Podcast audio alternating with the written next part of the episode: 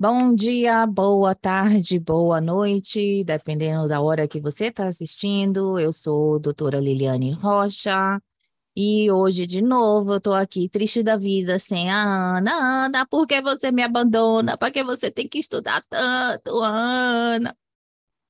Ah, ok, mas eu não estou sozinha hoje, não. Hoje eu estou muito bem acompanhada.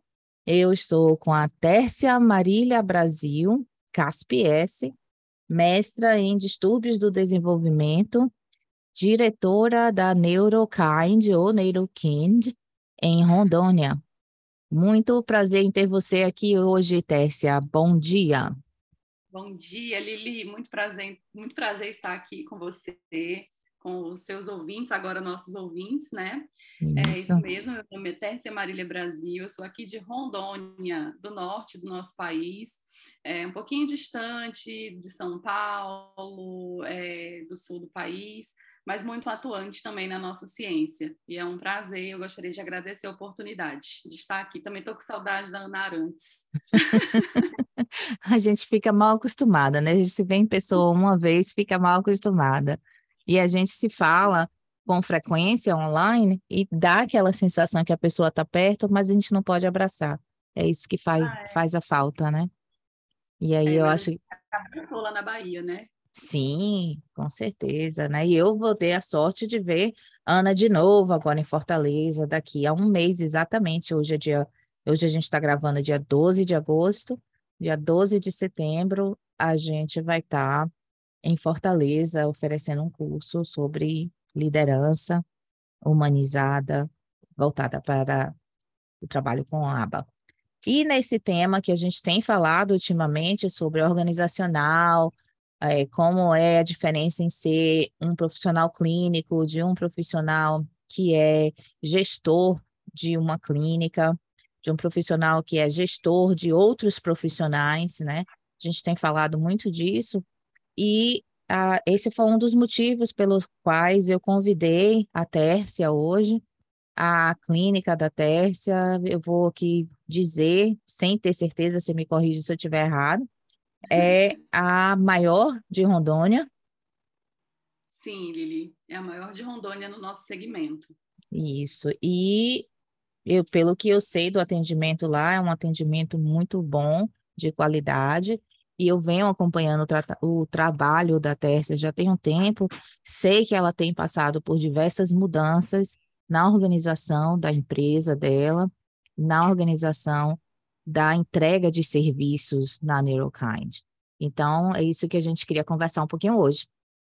Isso, Lili. É, depois que a gente entra em contato é, com temas como ética, como assentimento, como responsabilidade, é, acerca dos dados dos nossos aprendizes, dos nossos pacientes, é, é, tudo muda, né? E como você falou, a gente tem passado por várias mudanças e essas mudanças elas têm uma relação muito próxima com o meu processo de certificação. Então, como assim? De dois anos para cá, eu acessei a Behavior Web, né, para começar é um processo de certificação, passei por um processo de supervisão e, como você disse, hoje eu, hoje eu tenho um título de CASP, né, CASP-S, porque eu fiz uma prova é, é, para poder acessar a, esse, a essa certificação. E assim, a certificação muda a nossa vida, muda a forma como a gente enxerga os processos clínicos e também organizacionais, porque não tem como desassociar é, o processo clínico do organizacional. Exato. Então, então, todas essas mudanças que a gente vem passando e que a gente vem produzindo ao longo da nossa caminhada, especialmente nos últimos dois anos, é, tem uma relação muito próxima com é, os critérios que nós tivemos que atender e que nós tivemos que atingir para poder obter a certificação. Então, de fato, a certificação faz toda uma diferença ali no âmbito organizacional e nas decisões que a gente vai tomar, não somente clínicas, como também organizacionais, porque é, é claro que as, as decisões organizacionais e todo o nosso sistema organizacional ele vai impactar e ele é a, a própria, o próprio processo clínico. Porque dentro da organização estão as pessoas, e as pessoas é que fazem o processo clínico acontecer. Então, mudanças organizacionais impactam de forma, é, assim, muito importante dentro dos processos clínicos. E os processos clínicos são responsáveis pelo sucesso da organização. Uh, por quê? Porque é o nosso produto, é aquilo que a gente faz, é aquilo que a gente é, oferta ao cliente final. Uhum. Então, observa que a gente está falando de uma, de uma pirâmide, de um iceberg muito grande, que muitas vezes o que o nosso cliente final vê é a ponta do iceberg, mas que existe um iceberg gigantesco por trás de tudo isso, que envolve processos não somente clínicos, né, mas processos organizacionais que estão fundidos entre si ali, o tempo Sim. todo. Ah, no, no final das contas, a estrutura organizacional é o contexto onde o trabalho clínico acontece. E a gente já sabe que o contexto vai ter uma influência direta no comportamento. Não é isso? O contexto vai apresentar esse Ds, esse deltas, o contexto vai influenciar as operações motivadoras, né? Então, uh, é importante a gente pensar no contexto e, e, na organização como um contexto para o trabalho clínico. Uh, organização como um antecedente, né? E organização como é, produção de consequência também. Sim. Como organismo consequente ali dentro das atitudes, das ações das pessoas o tempo inteiro, né? Durante todo o dia. Então, é, é importante que a gente possa criar um ambiente uh, propício, é, que propicie comportamentos, né? Que, que ajude a produzir comportamentos que sejam também socialmente relevantes para aquilo que a gente precisa para a gente poder é, realizar o nosso trabalho e ofertar um serviço de qualidade no final das contas, que é o que importa, né? Com certeza, com certeza. Um, deixa eu te pensar aqui o que, é que eu vou te perguntar. Então, Tessia, você está falando dessa, dessa, desse processo, né, de entrar em contato com ética, entrar em contato com, com assentimento, entrar em contato com ACT, com todo esse processo da certificação, que teve uma influência, como você viu a necessidade de mudar sua prática clínica, teve uma influência no, na sua vontade de mudar a estrutura organizacional. Você pode falar um pouquinho, vamos ver, por, por partes então. Qual foi a primeira primeiro tipo de mudança que você teve que fazer que ah, foi relacionado à prática ética, por exemplo? uh, a divisão da, dos departamentos, nós departamentalizamos a empresa. Então, por exemplo, antes a gente não tinha muito bem definido uh, os papéis administrativos, uh, técnicos dentro da empresa, então hoje a gente tem uma estrutura organizacional bem dividida. Nós dividimos a Neurokind em duas diretorias. Uma diretoria chamada diretoria administrativa, onde a gente tem aqui dentro dessa diretoria algumas gerências, gerências de pessoas, financeiro, administrativo, comercial. E, e para cá a gente tem já um grande guarda-chuva cheio de muitas responsabilidades e muitas delimitações de responsabilidades. E, delimitar as responsabilidades traz mais qualidade de vida para as outras pessoas. Por quê? Porque a gente não sobrecarrega as pessoas. Então, cada um consegue fazer aquilo que é de sua competência, dentro do seu horário de trabalho, e ainda assim diante do crescimento que a gente observou, né, e que tem uma relação muito próxima com essa organização que a gente fez, porque quando a gente se organiza, a gente cresce, né, isso, é, isso é, é muito interessante de ver essa, essa relação, a gente consegue perceber o quanto as pessoas, elas ficam mais felizes, elas trabalham mais tranquilas, então nós separamos ali, por exemplo, dentro, vou dar um exemplo para você, nós trabalhamos aqui com operadoras de saúde, com planos de saúde, então, hoje nós temos uma, um processo de autorização de plano de saúde, Lili, depois a gente tem um processo de é, é, pré-faturamento e depois um processo de faturamento. E esse processo de faturamento, como ele é muito mais custoso, ele é muito mais robusto, nós terceirizamos esse serviço para uma empresa especializada em faturamento e fazemos a gestão dessa, dessa terceirização. Então, observa que dentro da diretoria administrativa que a gente separou, a gente tem outros subprocessos muito bem definidos também, e que cada um ali sabe das suas responsabilidades. E agora a gente vem aqui para a diretoria técnica, que é onde eu trabalho. Então, dentro da diretoria técnica, a gente vai ter é, é, toda, todo o processo terapêutico, os fonoaudiólogos, os terapeutas ocupacionais, é, os psicólogos, e a gente vai ter uma outra empresa dentro da nossa empresa, que é a equipe de aba. Okay. Entende? Só a equipe e, de e o que aba... É que é essa, o que é que é essa separação? Eu estou entendendo, mas ah, eu quero lá. que você deixe claro para o ouvinte. Sim. O que Sim. é que essa separação tem a ver com ética? Essa separação tem uma relação muito grande com ética, por quê?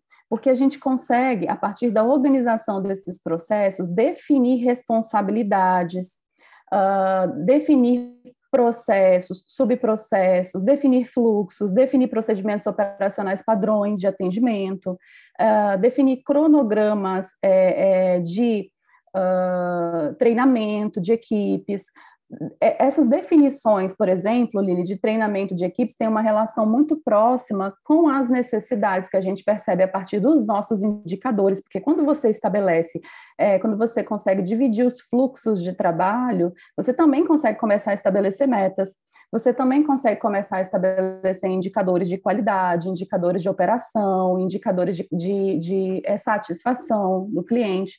E a partir dessa perspectiva, a gente começa a tomar decisões baseadas também é, nos resultados que a gente tem, naquilo que a gente quer alcançar, né? naquilo que é importante de fato para a gente, que vai impactar diretamente lá em quem recebe os nossos serviços. Então, a primeira coisa que, eu, que a gente fez foi dividir os processos da empresa. E hoje nós temos um fluxograma organizacional muito bem dividido, e dentro desse fluxograma cada um tem as suas atividades, e dentro dessas atividades a gente começou a colocar várias lentes, certo? E a primeira delas, eu acho que a mais importante, foi a proteção de dados Exato. do nosso cliente. Isso. Então, é, desde de, de é, 2018 no Brasil, a gente tem uma lei né, que é a Lei 13.709, que é a LGPD, e a LGPD eu vejo que foi um marco muito importante para o desenvolvimento do nosso país como um todo, porque a LGPD ela serve a todas as organizações públicas isso. e privadas, certo? Isso. E com isso a gente passou ali de 2018 para cá a fazer parte de um grupo de países que tem uma legislação que protege os dados dos seus cidadãos. É, e se a gente, então, decidiu organizar a nossa casa, pensando em ética, pensando em bem-estar, em qualidade de vida, sobretudo em, em, ofertar um serviço de qualidade que proteja os dados do nosso consumidor final, do nosso cliente, a gente implantou também a LGPD a todos os nossos processos. Então, a gente precisou pensar do início ao fim de que forma que a gente organizar isso. Eu vou dar um exemplo para você bem prático. Nós temos que ter hoje cuidado com as guias médicas dos nossos pacientes. Então, hoje nós temos um funcionário específico que faz a coleta de assinatura dos pais, que faz um trabalho é, voltado à coleta dessa assinatura nas guias todos os dias e guarda no local específico. Então, toda, toda, todo o fluxograma, toda a escrita, o procedimento de como isso vai acontecer, de forma que isso não caia em mãos erradas, ou então que não deixe, por exemplo, em cima da mesa da recepção para uma outra pessoa lá ver o que aquela outra pessoa faz na clínica, entende? Então, tem todo um, um procedimento que precisou ser revisto, ser reorganizado para poder respeitar a LGPD. Isso eu estou falando só aqui da parte administrativa, que já é uhum. bem robusta, que é gigantesca. Então, Li, eu não sei se você lembra, há um tempo atrás, antes mesmo de a gente é, implementar a LGPD, de a gente conseguir fazer o que a gente faz, eu te fiz uma queixa, né, quando eu era tua aluna, uhum, lá no uhum. começo uhum. da, da, da, da Behavior Web, lá no começo, quando eu entrei na Behavior Web, há uns dois anos atrás, e eu falei para você, Lília, aconteceu uma coisa aqui que eu estou muito indignada porque uma outra instituição pegou o laudo de um paciente deles e mandou um e-mail para a gente pedindo é, uma cotação de preços de um paciente que não era filho deles.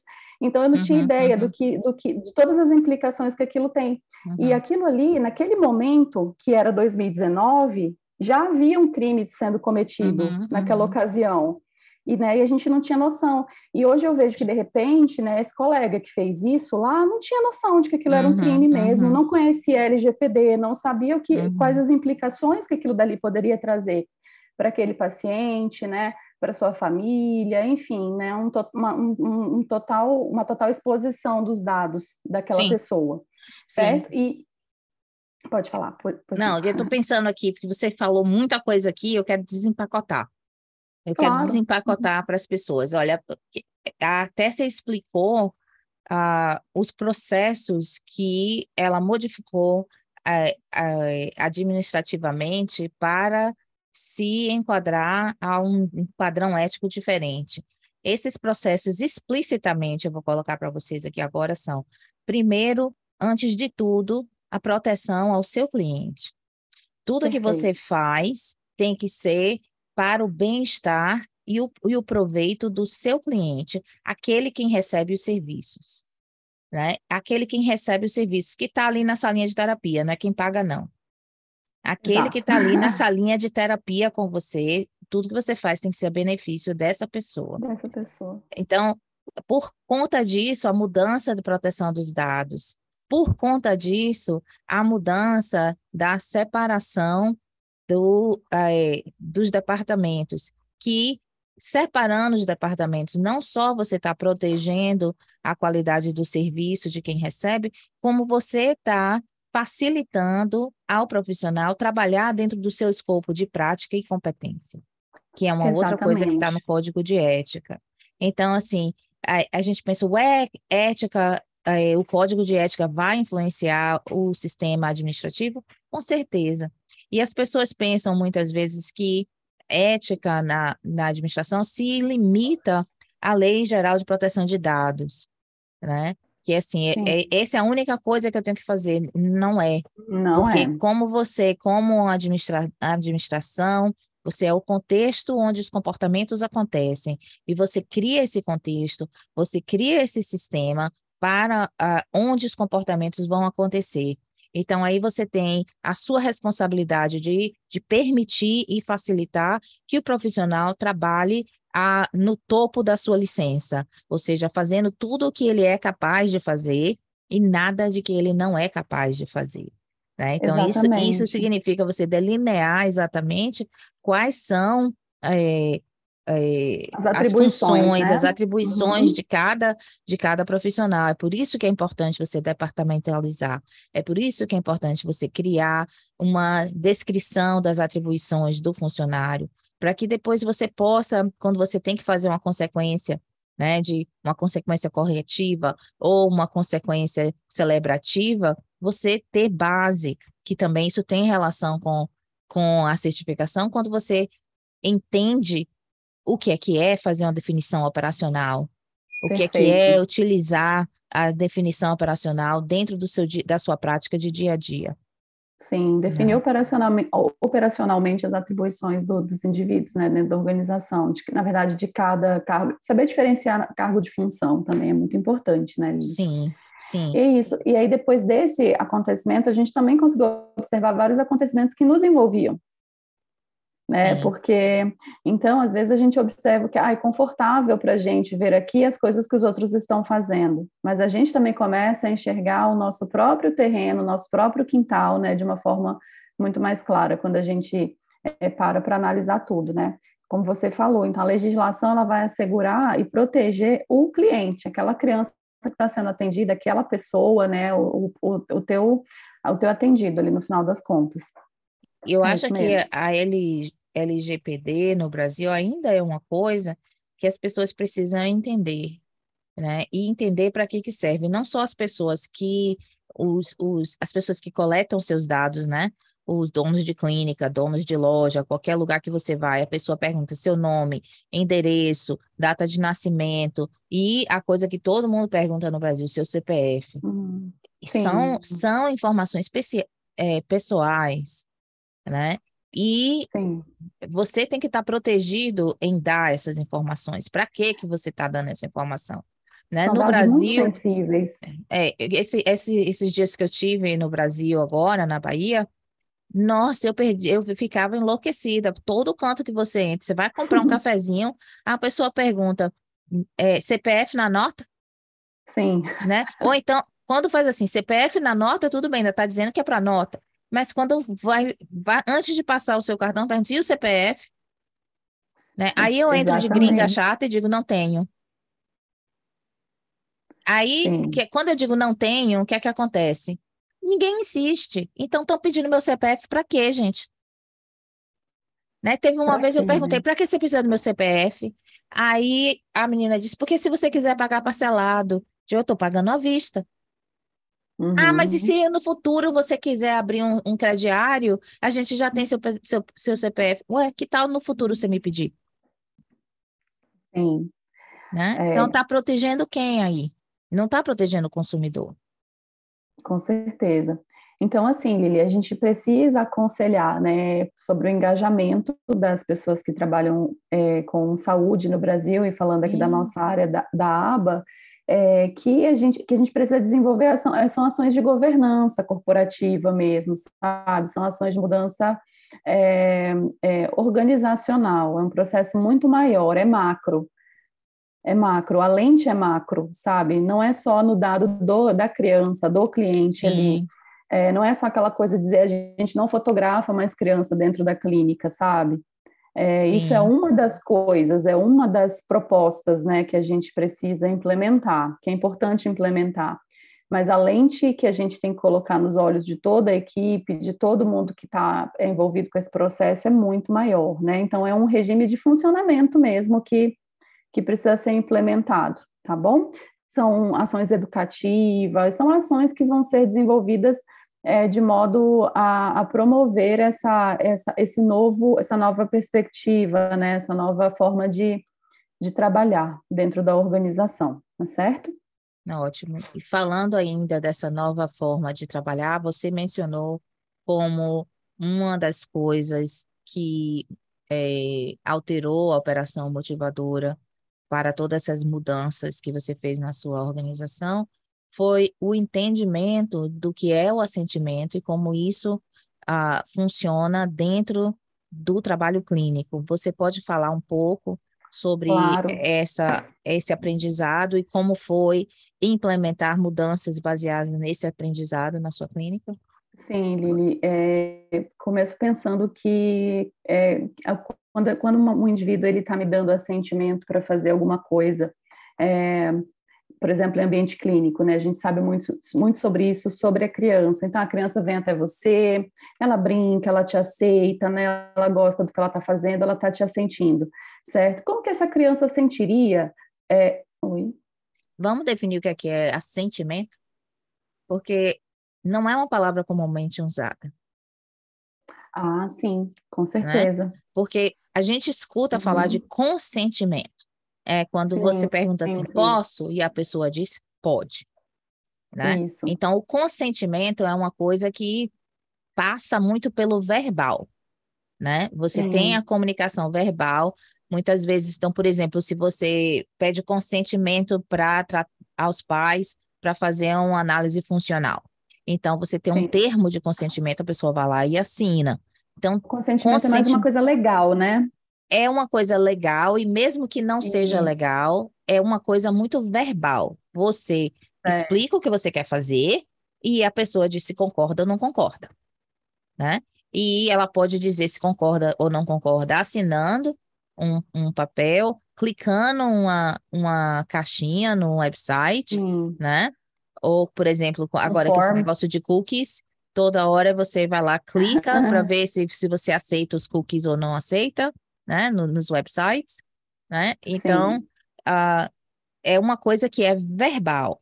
E na população que a gente trabalha, um dos déficits que essa população é, apresenta é o déficit de comunicação e de comunicação Sim. social. Então, a gente tem que ir além do verbal para obter um consentimento.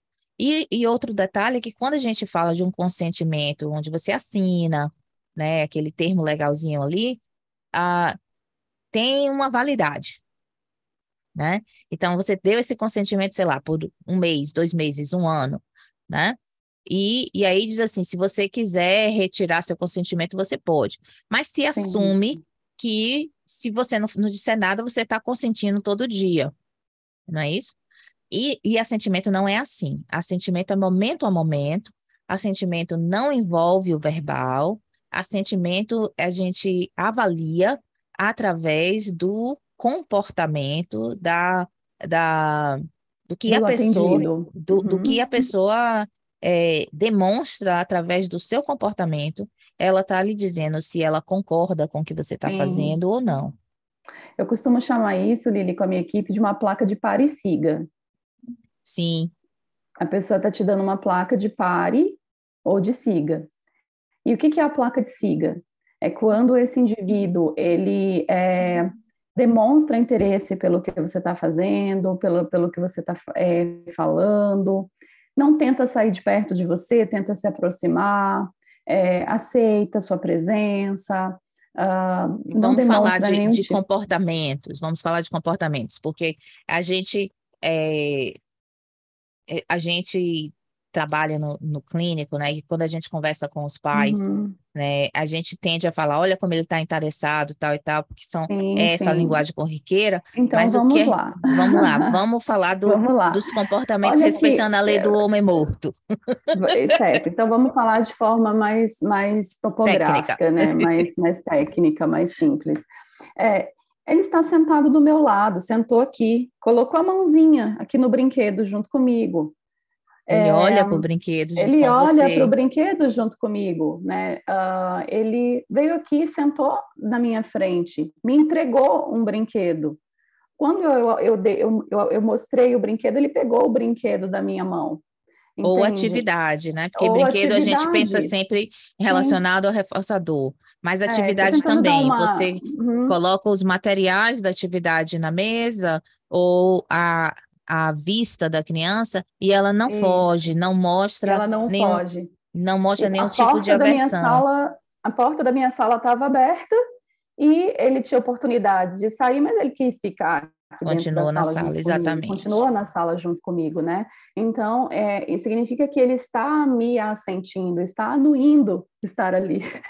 Né, junto comigo. E não precisou assinar um, um, um, consentimento, porque ele não sabe assinar e não, ainda não consegue comunicar, falar, né? Ele, não, ele tem uma dificuldade complexa de comunicação. Mas como que eu sei que ele quer estar ali? Como que eu sei que para ele é bom estar ali? Como que eu sei que ele está me dando a placa de siga para eu seguir naquele ensino, é, na aplicação daquele programa de aprendizagem, porque a condição é ideal, né? A melhor condição de aprendizagem é o indivíduo assentindo. Você consegue ensinar alguma coisa uma criança saindo da sua sala, fugindo, ou chorando, ou, ou então é, empurrando você de perto dela? Não, a gente não tem como ensinar, não tem como criar um processo de vínculo de aprendizagem com o indivíduo fazendo isso, né? Então, o assentimento, ele tem uma relação muito próxima, por isso que quando a gente vai fazer o treinamento dos nossos terapeutas, que a gente vai falar de assentimento, a gente não tem como desassociar essa fala de uma avaliação de preferências. Porque exato. o indivíduo, exato, a gente vai, a gente, o nome da nossa aula, Lili, é assentimento e preferências porque uma coisa não tem como estar distante da outra.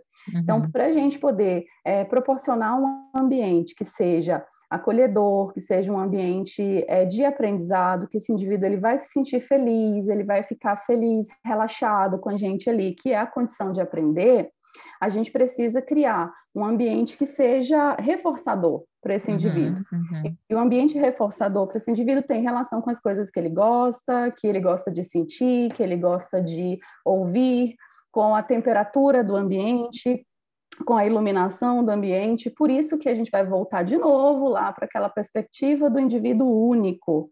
Então, não dá para a gente dizer que eu vou ter, digamos, 10 crianças que vão gostar da mesma coisa, sabe? Que vão se sentir, que vão é, liberar assentimento para a gente dentro do mesmo cenário. Por isso que a gente precisa ter essa perspectiva da individualização do atendimento sempre, então, cada indivíduo ele vai precisar de um ambiente pronto para ele, de uma pessoa que conheça muito bem ele, que respeite suas preferências. Dessa forma, esse, esse indivíduo vai liberar um assentimento. E ainda assim, tem dia que ele não está afim, e está tudo bem, que a gente vai montar uma sala maravilhosa com tudo que ele gosta lá dentro, mas hoje eu não estou afim de ficar aqui, tia, sabe? E tá tudo certo, porque a gente precisa entender também que não é todo dia que a gente quer uhum. aquilo, né? Que tem dias que a gente não tá, também não está afim. Preferência não precisa respeitar. Preferência, preferência, não é estática, é dinâmica, Exato, não é isso? Exatamente, preferência dinâmica. E às vezes a minha preferência, é, naquele dia eu prefiro estar na minha casa, sentado no meu sofá, vendo a minha televisão. Então, e ok, né? A gente precisa respeitar o direito desse indivíduo também de não querer, nesse dia, fazer terapia aba. Sim. tá tudo certo. Um outro detalhe. E quando a gente lentifica, só para fechar, quando a gente consegue lentificar a aba é, é, saindo da, dos muros da clínica, tudo bem ele não vir para cá, lá na casa dele, em ambiente natural, dentro de uma perspectiva naturalística, essa família vai conseguir também buscar trabalhar alguns objetivos, né? Vai trabalhar, enfim, é, é, quando a gente programa essa generalização direitinho, é possível que ele não venha hoje, tá tudo bem, porque lá em casa as coisas vão continuar acontecendo, né? E respeitando ali esse indivíduo. Então, é, é isso é o assentimento, né, que a gente queria falar, que tem a relação com a ética e que aí a gente agora vai começar a trabalhar nessa associação desse assentimento com a Lei Geral de Proteção de Dados, com sistemas organizacionais, entende? Exato, é exatamente. Caminho, né, é exatamente, porque para você promover um ambiente reforçador, foi o que a gente falou no começo. O, a organização é o contexto onde o trabalho clínico acontece. Então, Perfeito. a organização tem que promover esse assentimento em todos os níveis, né? E, e, isso não é é muito simples e ao mesmo tempo muito complexo. Muito complexo. Muito complexo. Ontem é, nós falávamos sobre isso em, é, com a nossa equipe de coordenadoras, né? É, a gente trouxe um caso é, de, um, de uma. A gente já foi falar de ACT também junto, não teve jeito, uma coordenadora falando, mas é que o AT está tendo dificuldades, isso é super comum, gente, em supervisão, né? A gente trazer essas demandas uns para os outros, né? E às vezes a gente realmente está em momentos de muito estresse, muita sobrecarga e muita fusão, e a gente sobe na ponta do iceberg, não tem jeito, a gente não consegue olhar às vezes o iceberg, por isso que a gente precisa ter uma equipe muito engajada e falando a mesma língua para um poder sustentar o outro ali na hora que Sim. as coisas começaram a apertar apertar, né? Então, é, é, o processo de supervisão é importante por isso.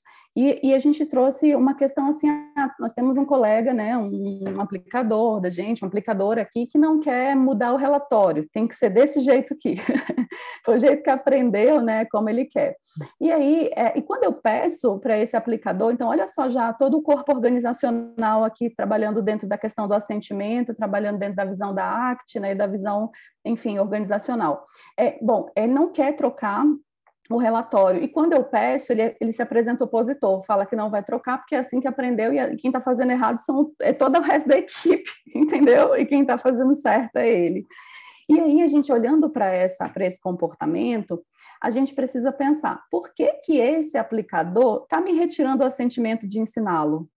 Exato. Olha que, que interessante. Por que, que esse aplicador não aceita que eu acesse, que eu possa dar uma sugestão de modificação aqui dentro desse trabalho, né? Ainda que eu esteja aqui tentando explicar por quê, por quê, por quê, né? Que a gente precisa fazer uma alteração aqui. Então, observa que o assentimento ele é em todos os níveis dentro da organização. Sim. Então, quando esse AT tira da gente o assentimento de ensiná-lo, a gente precisa entender é, as questões motivacionais dessa pessoa, entende? Por que, que é, é importante, o que, que é importante para ela naquele momento ali, né? Por que, está difícil para ela fazer um relatório? Por que está tão custoso? Por que é tão difícil para esse indivíduo fazer esse relatório? E aí, uhum. ontem a gente foi em reunião olhar a situação de alguns acompanhantes terapêuticos. Será que esse indivíduo está sobrecarregado? Né? Olha aqui a questão de saúde mental dele. Olha o endereço desse paciente que ele vai atender. E daqui um pouco de tarde ele vem. Quanto tempo de almoço ele tem entre um atendimento e outro? Quantas horas de carga horária sobrando ele tem na semana? Entende? Aí você vai olhando para esse indivíduo e vai tentando ali também criar um ambiente que seja também reforçador para que ele possa trabalhar. Então, isso é organização, pensando a partir de uma perspectiva de é, assentimento que está associada a uma questão ética e que, por sua vez, vai influenciar diretamente em quem? Em quem recebe os meus serviços. Então, a gente sempre vai ter que pensar na nossa organização por uma ótica muito mais ampla, muito mais ampla. Então, é por isso que a gente não pode. É, ontem mesmo, a gente, como eu te disse no começo, aqui antes do cafezinho começar, a gente discutindo, Lili, sobre a mudança do nosso prédio. A gente vai mudar de prédio agora para um prédio maior, um prédio que a gente sonhou, muito, e a gente começou a discutir sobre trazer cada criança, uma por uma, por horário, por assistente terapêutico, por coordenador, por não sei o quê. E na hora que a gente foi olhar, a gente foi é, pensar, ah, mas esse menino aqui, por exemplo, ele faz fonoaudiologia numa clínica lá perto da outra. Não é melhor ele ficar lá? Aí a gente ficou pensando, mas peraí, a gente está pro, pro, é, propondo essa mudança de endereço é, para quem? Sabe? A gente montou uma super estrutura, nós temos até um apartamento aqui, nós vamos ter um apartamento para ensinar a VD, entendeu? Uma coisa linda para ensinar a arrumar caminha, para ensinar a escovar dente, para ensinar coisas que são importantes, mas só que a gente vai deixar ele lá naquela outra clínica pequenininha lá, que não tem essa quantidade de, de oportunidades para ele, porque eu tenho, porque o, o, o fono dele está aqui pertinho entendeu? Será que a gente não conseguiria? Aí a gente começa a trabalhar ali a, nossa flexibilidade psicológica, uhum, uhum. porque será que a gente não conseguiria verificar se é possível que essa criança faça fonoaudiologia num outro horário? Será que a gente não conseguiria flexibilizar? O que é importante aqui nesse momento, Sim. né? Para quem é que a gente está pensando essa mudança? É, gente, então assim, é, são muitas coisas que, é, que quando a gente muda as nossas lentes dentro da nossa organização, a gente efetivamente começa a trabalhar para aquilo que importa, para quem importa, sabe? E isso é muito forte, porque é, gera muitas dores, né? Muitas Sim. dores dentro da organização. Toda ter... mudança traz muitas dores. A gente tem que ter disposição de passar por esse processo. Exatamente. Eu quero retornar uma coisa que você falou antes, quando você estava falando de assentimento da criança não ir para a clínica num determinado dia, porque você é, você tem certeza que está trabalhando a generalização no ambiente natural, no ambiente em casa. E isso me lembrou um terceiro ponto que você falou das mudanças, que é como incluir a família nesse processo, do ponto de vista organizacional e do ponto de vista clínico. Então, para a gente, é, eu estou aqui pensando no tempo também, então vamos falar um pouco disso antes que, que o tempo acabe e a gente não chegue lá. Sim, Lili, como incluir a família? Eu acho que essa questão da família a gente tem que incluir desde o primeiro momento. Então, uma das mudanças organizacionais, eu acredito que um dos marcos mais importantes hoje na nossa organização foi a montagem do departamento de famílias, da divisão de famílias dentro da aba. Então, como eu disse, a aba parece uma empresa dentro da nossa, dentro da outra. É Sim. muito interessante, né? Por isso, hoje eu consigo entender por que, que as pessoas criam apenas provedoras aba e não criam e não se atrevem, alguns colegas não se atrevem a colocar aqui fono, psico, integração sensorial, é terapia ocupacional, essas coisas todas, porque são, são processos que, embora sejam muito, muito próximos às suas trans, transdisciplinares, né, nós temos esse, tentamos ter esse cuidado, mas parece uma, uma outra empresa, a aba, somente a aba. Então, nós temos aqui dentro uma divisão de famílias, né, Lili? Uhum. E essa uhum. divisão de famílias, ela cuida da admissão desse cliente. Uhum. Então, o sistema admissional hoje, ele é, ele é um pouco mais é complexo, então a gente faz a recepção desse cliente, depois a gente faz toda uma entrevista organizacional, cerca de 80 perguntas, questões, uma investigação psicossocial, encaminhamento para psicoterapia dessa família, é um trabalho de admissão. Então, a família ela começa a perceber a responsabilidade que a aba vai mudar a vida dela 360 graus já na hora que ela chega aqui, uhum. entende? E a gente precisa deixar isso muito claro, porque no final das contas você está ofertando um serviço, né? E, e essa pessoa precisa saber o que ela está comprando. Ela precisa uhum. saber o que, que, é isso aqui. Então, é, a divisão de famílias faz esse sistema admissional e, em seguida, antes de a gente começar a fazer a avaliação da nossa criança, a gente tem um processo que nós chamamos de imersão de pais em aba. São 15 horas. Então, os pais, eles já matricularam os filhos deles e aí, em seguida, eles vão fazer uma imersão. Essa imersão, a gente vai explicar o que é a aba, o que é cada avaliação, entendeu? Vai explicar a contingência, vai explicar a generalização, as dimensões da aba, vai explicar absolutamente tudo para essa família de forma teórica, somente falando, para eles entenderem o que é e depois eles fazem uma tour lá na clínica, entendem né, como que, que tudo vai acontecer, e aí a gente dá início na avaliação é, comportamental da criança. Aqui ele já assinou consentimento, aqui ele já entendeu tudo, absolutamente tudo. E muitas vezes a gente percebe que às vezes vai para avaliação, ainda fica coisa, né? E vai ficar, entende? Uhum, e é uhum, natural uhum. que fique. A questão é que a gente nunca pode receber uma família hoje com uma consulta de uma hora e amanhã começar uma avaliação, uhum, né? Pelo menos é uhum. uma decisão, é uma coisa que a gente conseguiu adequar aqui. A gente sabe que a realidade do Brasil não é bem assim, mas a gente conseguiu fazer e tem dado bem certo. Isso minimiza, esse antecedente minimiza de forma muito importante é, muitos problemas que antes de a gente implementar isso aconteciam na organização, né? Quanto tempo essa avaliação? O que, que você está fazendo com meu filho aí? Exato. Que negócio é esse que você está fazendo aí? Você só está brincando aí com meu filho. É, tá, eu estou pagando para você vir aqui brincar é, com ele. Para que esse tanto de item aí? Para que, que você está mandando meu você está fazendo isso com meu filho? Então, hoje a gente já não tem mais, isso se equalizou dentro da, da, da nossa empresa, né? Então, tá, a gente passa para isso daqui. Observe, Lili, que todos os processos, quando você consegue organizar esses processos, você aumenta é, a confiabilidade também da, daquilo, da, da, da percepção do, seu cliente. sobre, sobre a empresa, sabe? Sobre você. Então, é, eu dei esse exemplo da, da, do sistema admissional da nossa empresa, que também é um aspecto relacionado à organização do processo, né? Que também foi uma coisa que foi reformulada dentro da, da nossa organização. Pois é. E mas vem cá, na sua clínica você criou esse processo de admissão, você está trabalhando com assentimento, você está trabalhando com ética, portanto, não tem aquele negócio de o pai e a mãe não fazer o que você manda, eles não dão trabalho ah. nenhum, né? claro Quando você vai fazer o treino parental, não tem nenhum pai que entrega o filho assim, desconcerte, devolva consertado, né? Ah, tudo bonitinho, isso... tudo perfeito, né? É uma coisa, uma coisa linda. Como né, é que você lida do Lili, ponto de vista. Do ponto de vista organizacional, fazer, né? é, eu sei. Do, do ponto de vista organizacional, como é que você vai lidar com essa? Porque eu sou mãe, ok? Então, eu sei que você lidar com qualquer coisa que é difícil para nossos filhos é difícil. Olha, Lili, é muito certo? pano para manga essa conversa, né? Por isso que eu enrolei para falar do sistema admissional. para ver se você esquecia essa pergunta, mas eu já vi que, já vi que não vai ter boca Não vou largar, não. Pode, não, pode tá falar, bom, então pode tá, falar. Então tá bom, eu fiz uma esquiva que não rolou, né? Porque você é, é danada. Estou prestando atenção. Baiana retada. Ô, Lili, o que que acontece? Para falar a verdade, é, quando a gente começa a, a, montar todo esse sistema, as coisas elas começam a fazer mais sentido e algumas e, e a gente começa a ficar mais curioso, entende? Hum. Curioso com as coisas que ainda não começaram a dar certo, curioso com as coisas que estão dando errado. E uma das coisas que, que eram muito é, assim, que nos incomodava, que era uma das nossas dores, que ainda depois de, de toda esse, essa questão de organização e montar sistema de treinamento, a gente tem um sistema de formação continuada até o final do ano, enfim, né? A gente percebeu que alguma coisa não ia bem. E a gente sabia que faltava, quer dizer, a gente, vamos pensar no quebra-cabeça de 100 peças, vamos pensar que eu cheguei na, sei lá, peça 30 agora.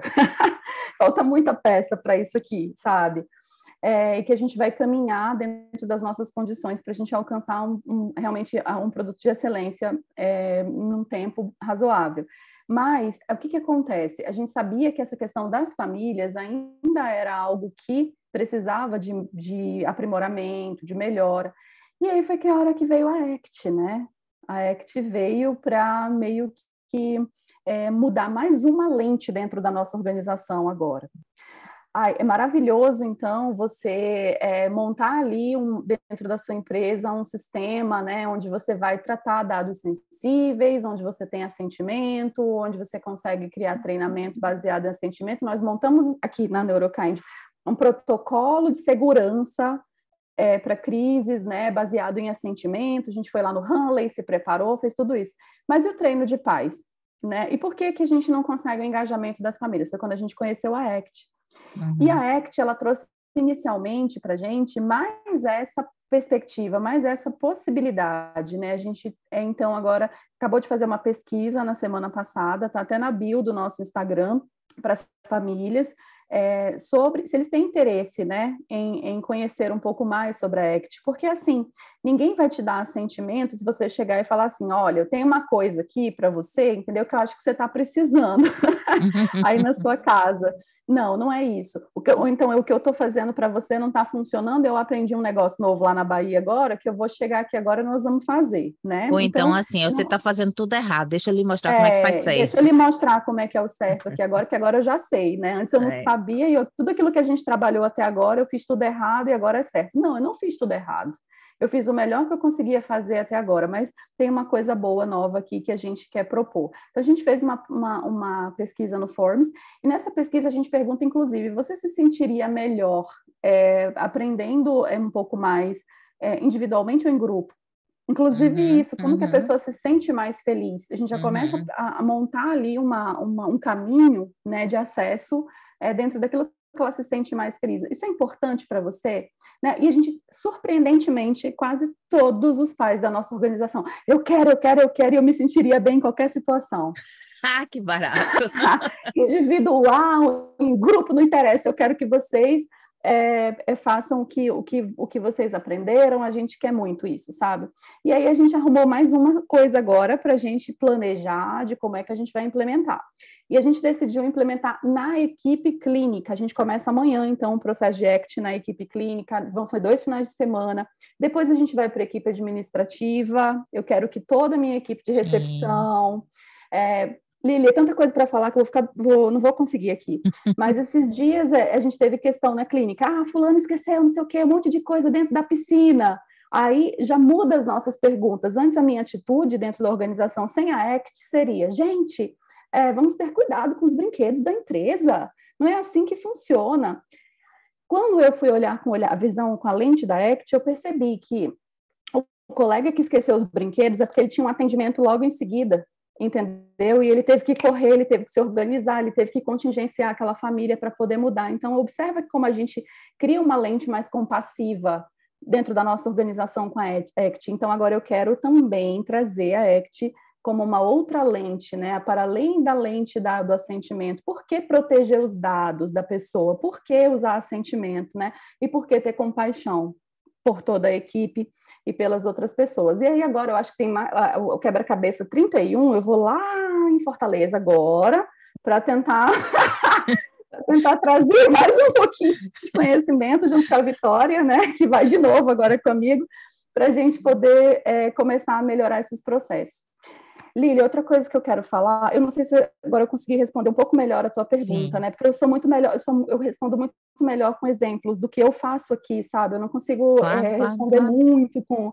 Era é, exatamente é, outra... isso que eu queria. Eu, eu quero te levar, mostrar para as pessoas que é possível, porque isso. eu acho que as pessoas escutam eu e Ana com frequência, né? Então, duas doutoras em análise do comportamento, duas PCBAs, duas QBAs, duas sabe? E aí o povo vai esticando o currículo. E, e no meu caso, então, as pessoas ainda pensam assim, é, ah, porque é de Nova York, sabe? Né? Eu quero mostrar para as pessoas que existe aba de qualidade no Brasil, existe Ai, aba de qualidade em Rondônia, lá Ai, no coração da Amazônia, entendeu? É possível. Não é uma coisa que só acontece nos Estados Unidos, não é uma coisa que é, custa custa muito, custa sim, sabe? Custa muito esforço, custa muito esforço, custa muito trabalho duro, custa muito é. disposição em olhar o que você está fazendo e Exatamente. se preocupar com quem está recebendo o seu serviço. Esse é o maior notar, custo. Né? Exato. Eu acho que a palavra mais bonita que eu aprendi lá na Bahia foi essa, notar. Ontem, por exemplo, eu falei, eu notei tanta coisa, notei comportamento da minha equipe, notei o meu comportamento. Então, o importante não é a gente, ah, você vai sempre fazer o certo, não, é, mas é o, é o digamos assim, o certo na, numa perspectiva é, uhum. própria ali de alguma coisa, mas é, você nota, né? Eu noto que eu posso fazer um, algo diferente aqui, eu noto que eu posso ter uma ação comprometida para isso aqui. Eu acho que isso que é, que é, que é interessante. Li, uma outra questão que também teve uma, uma modificação importante na organização, isso é muito recente, está com uma semana, que eu até comentei isso com você numa reunião que nós tivemos uhum. antes de ontem, é sobre o autocuidado, sobre Sim. o autocuidado do gestor, do CEO da empresa, da, do, da diretoria, Sim. de quem está lá tomando decisões.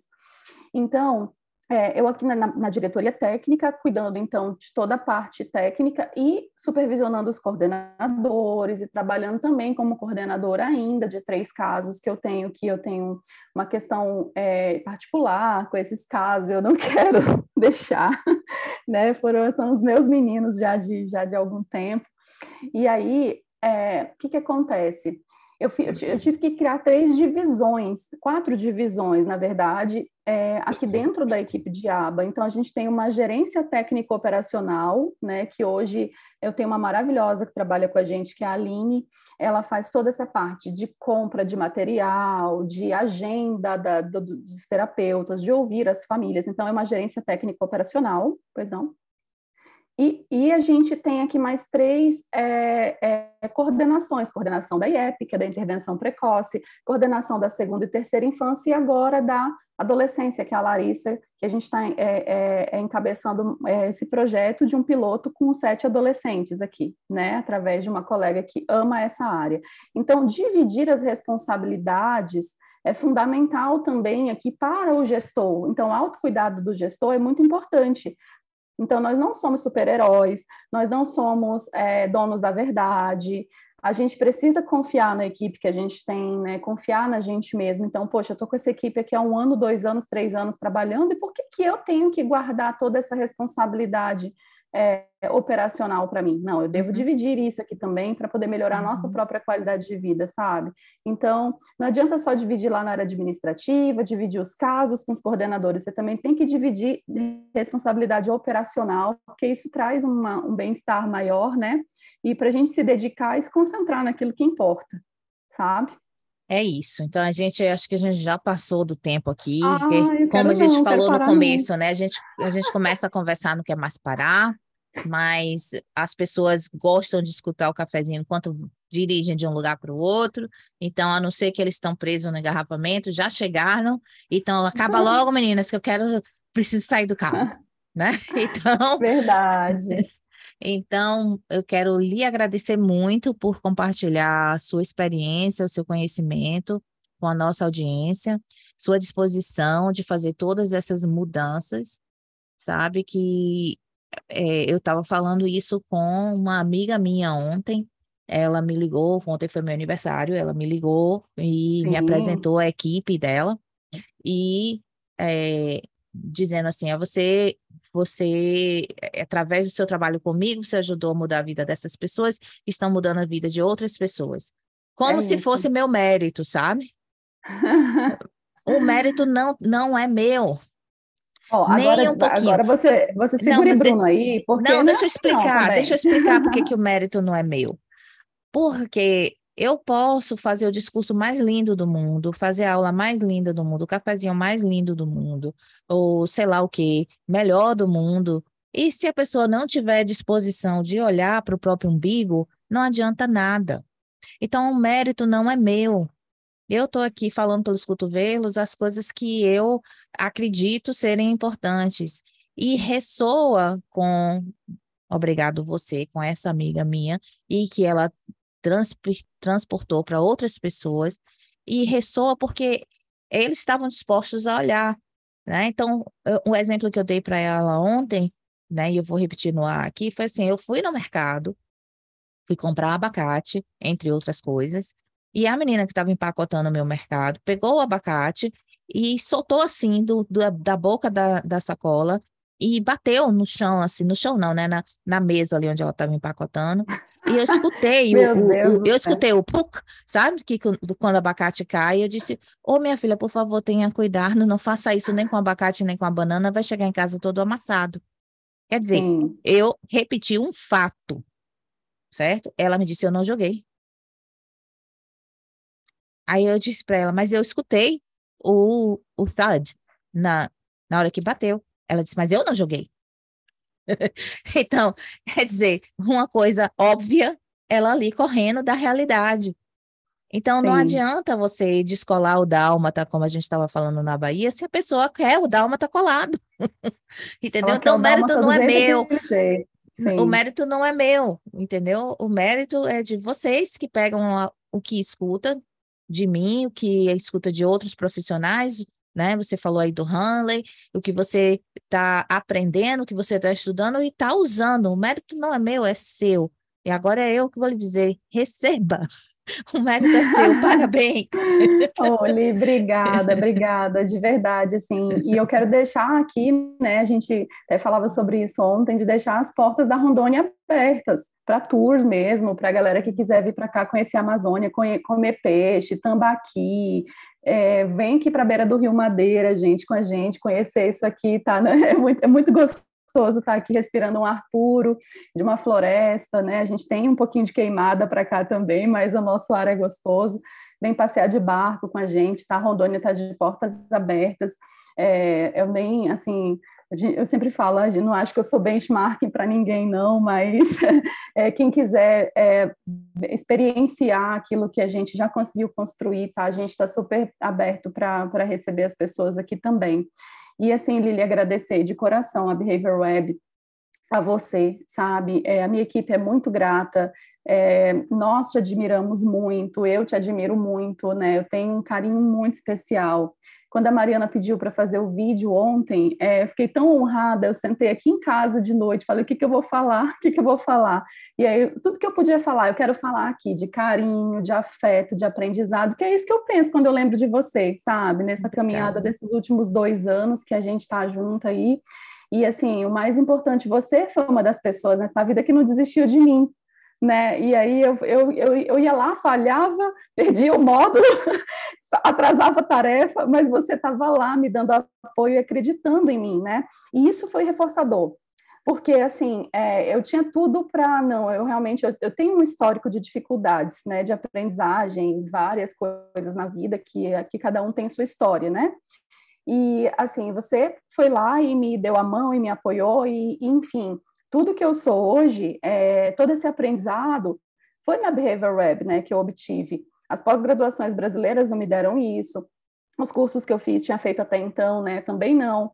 Então, assim, é, o, as, as, crianças aqui de Rondônia, as famílias, a minha equipe, né, essa equipe que você viu, que é uma equipe robusta que a gente tem hoje aqui, tudo isso aqui a gente pode dizer que tem um pouquinho da Behavior Web aqui, tá? Porque foi graças a você que a gente conseguiu é, obter essas informações para ter essa ação comprometida de fazer as coisas diferentes acontecerem, tá? Eu só tenho gratidão.